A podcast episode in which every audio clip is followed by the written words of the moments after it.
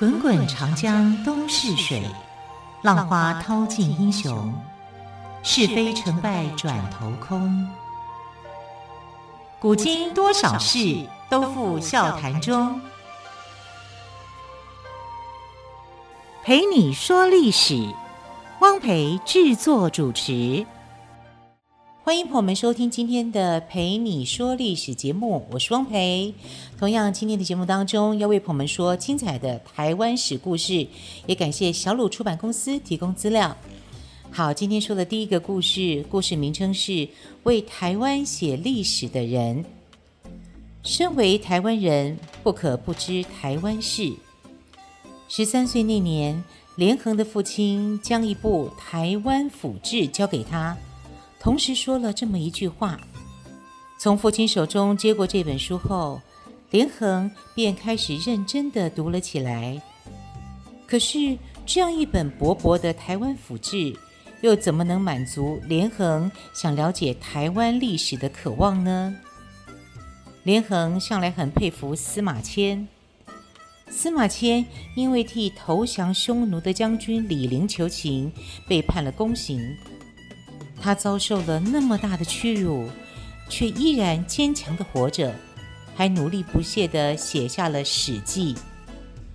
于是连横兴起了效法司马迁的念头。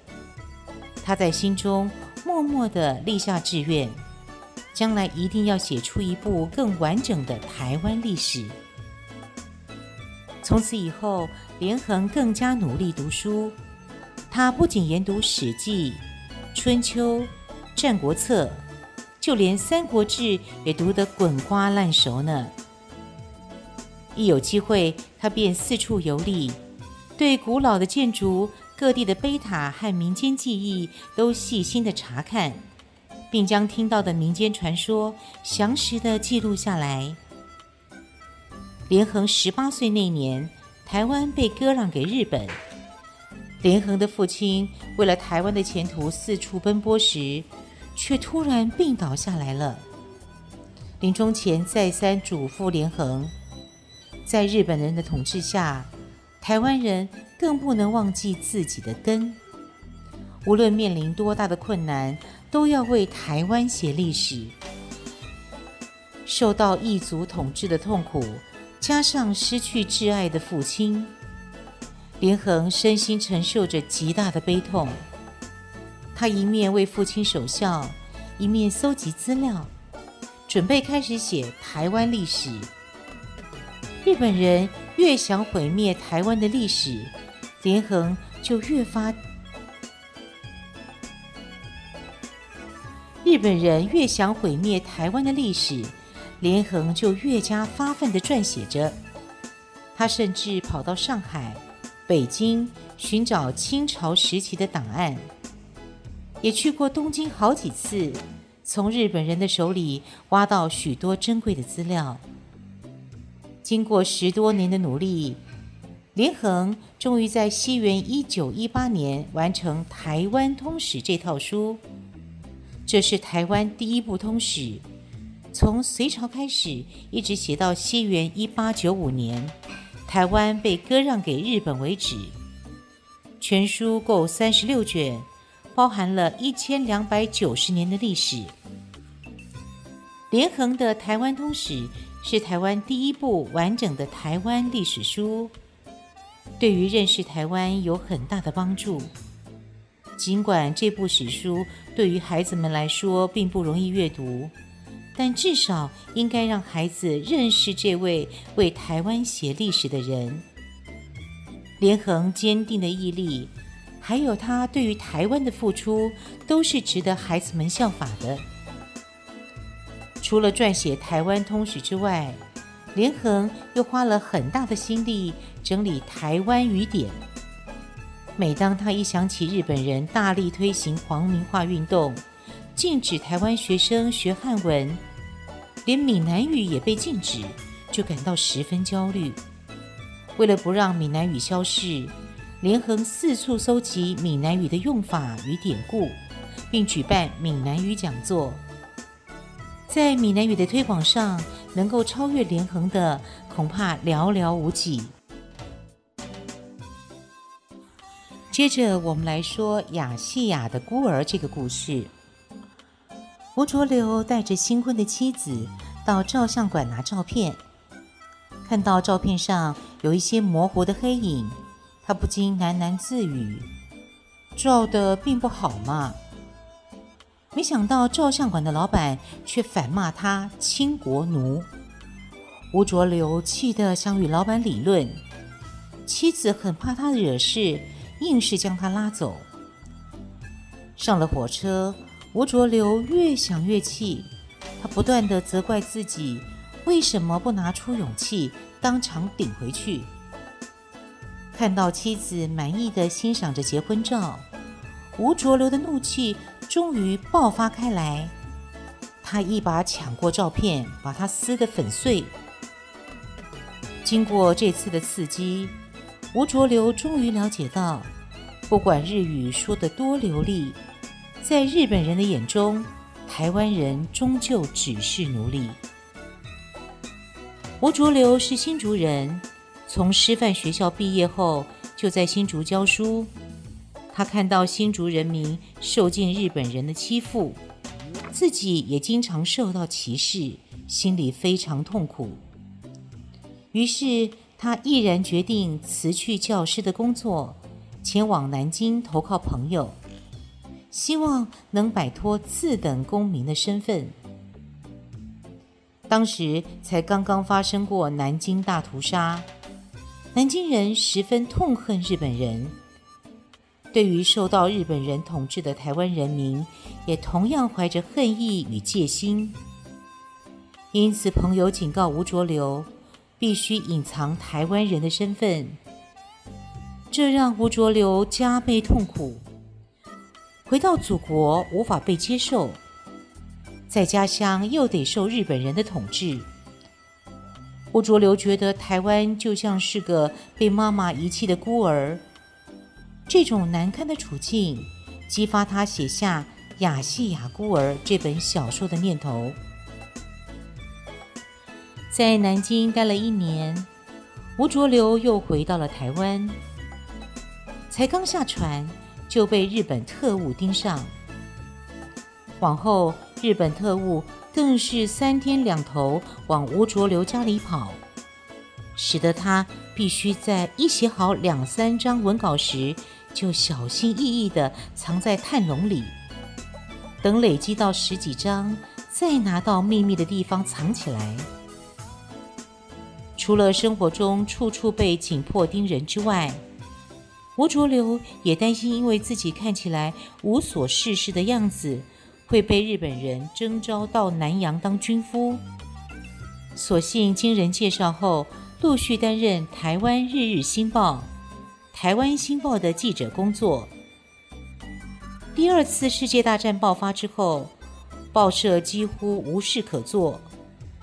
不过，吴浊流并没有闲下来，反而更卖力地写小说。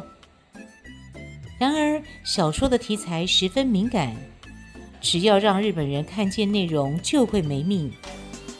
但吴浊流深深觉得，台湾就像个孤儿，清朝把台湾割让给日本，就像一个母亲把自己的孩子送给别人。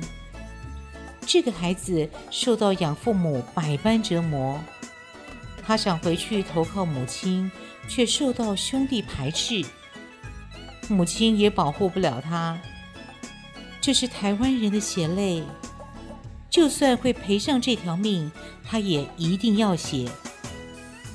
因此，吴浊流不顾危险，一面躲空袭警报，一面躲日本特务，不停的写作。终于在民国三十四年，也就是西元一九四五年，日本投降的那一年，吴浊流完成了这部代表台湾人悲惨命运的小说《雅细亚的孤儿》。吴浊流以文学作为反抗的工具，除了《雅细亚的孤儿》这本书之外，还有一本重要的作品《台湾连桥》。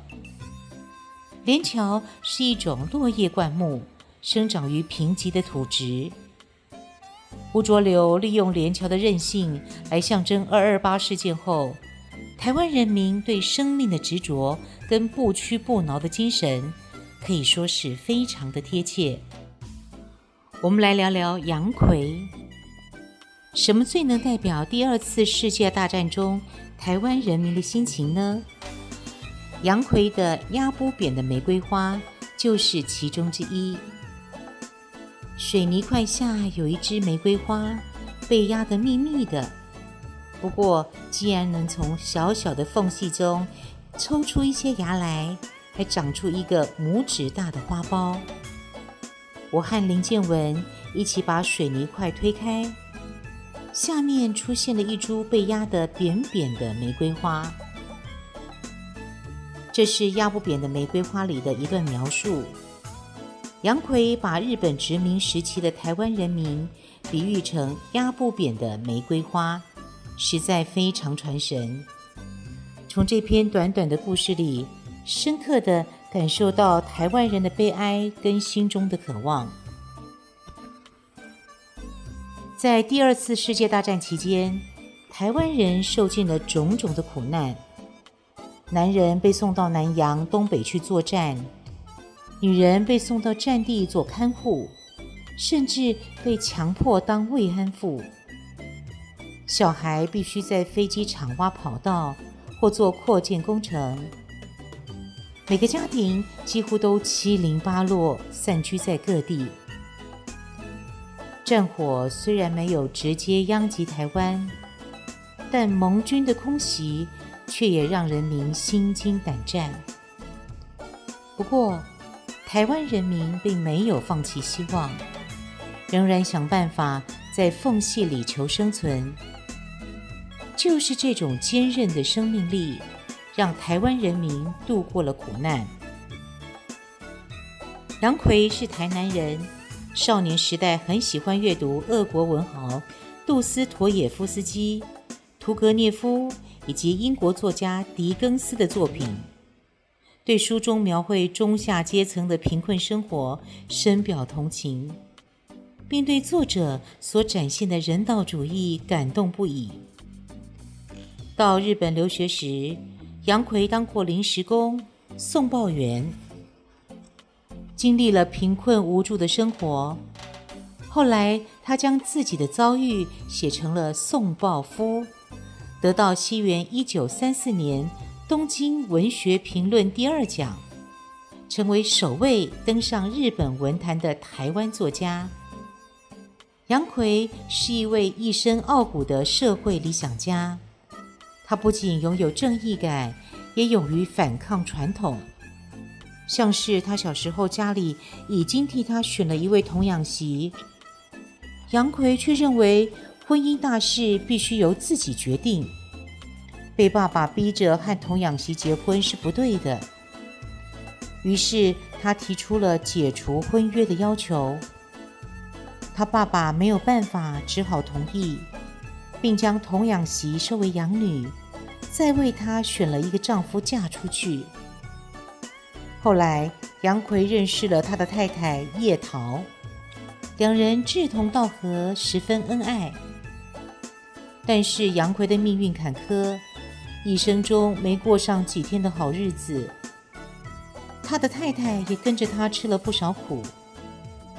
由于杨逵的个性很倔强，受不了被别人支配的生活，在日本殖民时期，他为了替农民争取权益，组织了农民会，被关进台中监狱。然而，这并没有浇熄他的热情。他写了许多被资本家压榨而陷入苦境的台湾农民的生活，因而被捕入狱达十多次。一直抱持着抗争态度的杨逵，根本不可能随心所欲的过日子。于是，在经过一连串的挫折后，他选择了隐退，在乡下买一块地，每天种种菜。养些鸡、鸭，过着农夫般的生活。他决定以锄头代替笔，在大地上为文作诗。邻居们根本就不知道他是一位大作家呢。有一天，杨逵跟当地的农民们聊天，他很骄傲地展示手臂上的肌肉。他说：“现在我也是一个很棒的农夫了。”农民则说：“还早呢，如果皮肤不能像我一样晒得黝黑，还能把雨水弹开，就不能算是真正的农民。”农民的话强化了杨奎持续锻炼身体的决心。虽然杨奎晚年的作品不多，但直到民国七十四年，也就是西元一九八五年三月十二日去世的前一天，仍然创作不辍。《鹅妈妈出嫁》是他主要的作品集。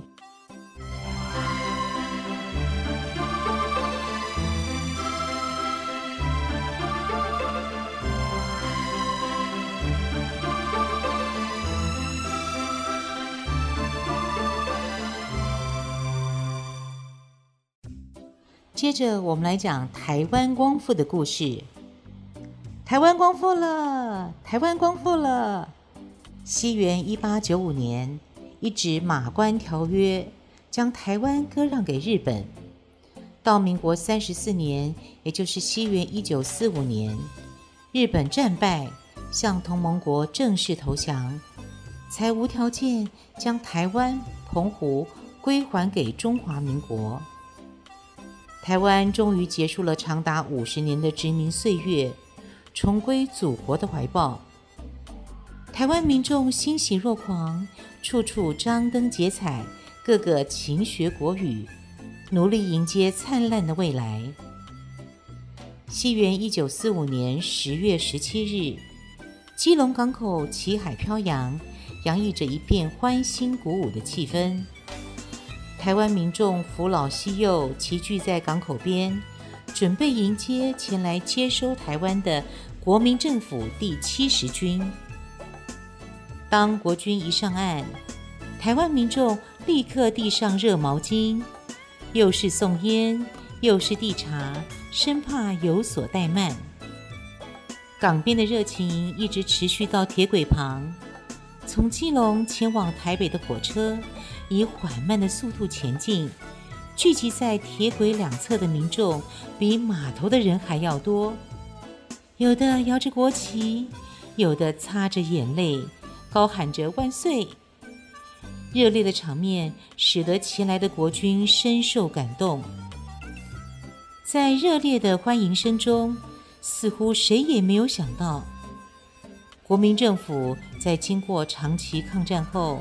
满目疮痍，复原建国是一件多么艰辛的工作。能够带给台湾的是什么？更没有人仔细思考。台湾脱离祖国已经五十年了，五十年是一段不算短的时间。双方不管在文化、思想、生活态度，甚至是习俗，都有很大的差距。该如何缩短这些差距，才不会产生摩擦呢？台湾民众并没有仔细去思量这些问题，却天真的像个远离妈妈已久的孩子，满心期待再次投入妈妈的怀抱中。在台湾人心中，抗战结束代表苦难的结束，但对国民政府来说，却是暴风雨前的片刻宁静。国共战争一触即发，军队的派系斗争影响到派任来台湾的官兵，素质低落是台湾人对于七十军的印象，像是他们不懂自来水的原理，以为只要把水龙头往墙上一戳，水就会自动流出来。因此，当他们买了水龙头回去，却发现没有水流出来时，竟然生气地去向店家理论，双方闹得很不愉快。这样的情形还发生在电灯、脚踏车等许多事情上，甚至还发生了中国前来接收台湾的官员，私自把日本人储存的大量盐、米、糖及鸦片运往中国大陆变卖的事情。从热情的翘首盼望到接触后的失望，再加上官员贪污、行政措施失当和生活上的摩擦，台湾光复后，人们却面临了比日本殖民时期更艰苦的生活。当时还流传“五天五地”的流行语，巨大的改变需要靠时间才能慢慢适应。生活上的摩擦则需要彼此的包容与体谅，才能够逐步化解。只可惜，当时台湾的民众与前来接收的政府官兵还来不及好好思考这些问题，二二八的悲剧就发生了。这个故事的名称叫做《父亲最后的两个星期》。二二八事件是台湾历史上的悲剧。事件发生后，由于政治上的禁忌与事件相关的史料大都残缺不全，再加上严重的政治干涉，一般民众不敢公开谈论，而扭曲了事件的原貌。二二八事件对孩子们来说太残酷，也太复杂了，因此我们概略地说明事件发生的原因与背景。再根据台湾脑神经精神医学先锋林宗义先生对二二八事件的观察与他的亲身体验所写的一篇文章改编成剧本。从故事中，孩子们会比较容易了解当时的社会背景、事件发生后的情景，以及当时的知识分子对二二八事件的看法。林宗义先生的父亲林茂生也是二二八事件的受难者之一。当时，林宗义先生是台大医院的医生，林茂生先生则是台湾第一位哲学博士，也是台湾大学文学院院长，还创办了《明报》。在当时，是一位深具影响力的社会领袖。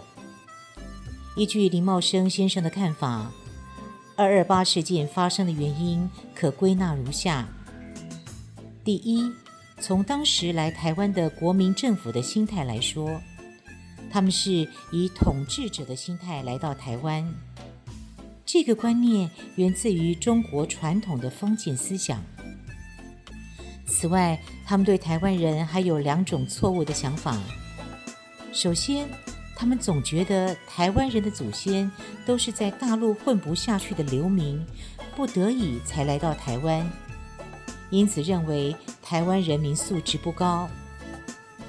其次，台湾人民受过日本统治，并不了解中国文化，很多人甚至不会说国语，不会写中文。在战争期间，还有一些台湾人跟日本人勾结。因此，当台湾人民要求政府改革时，就会被当成放肆的行为而不可原谅，必须对这些人施予惩罚。有些官员甚至怀疑可能是共产党或某个团体在策动整个事件。这些人想将二二八事件扩大为全台的暴动，所以必须尽快以武力平息。第二，从台湾人的心态来说，过去台湾人民受尽日本的欺压，回归祖国之后，急着想摆脱二等公民的地位，对国民政府怀抱着很高的期望。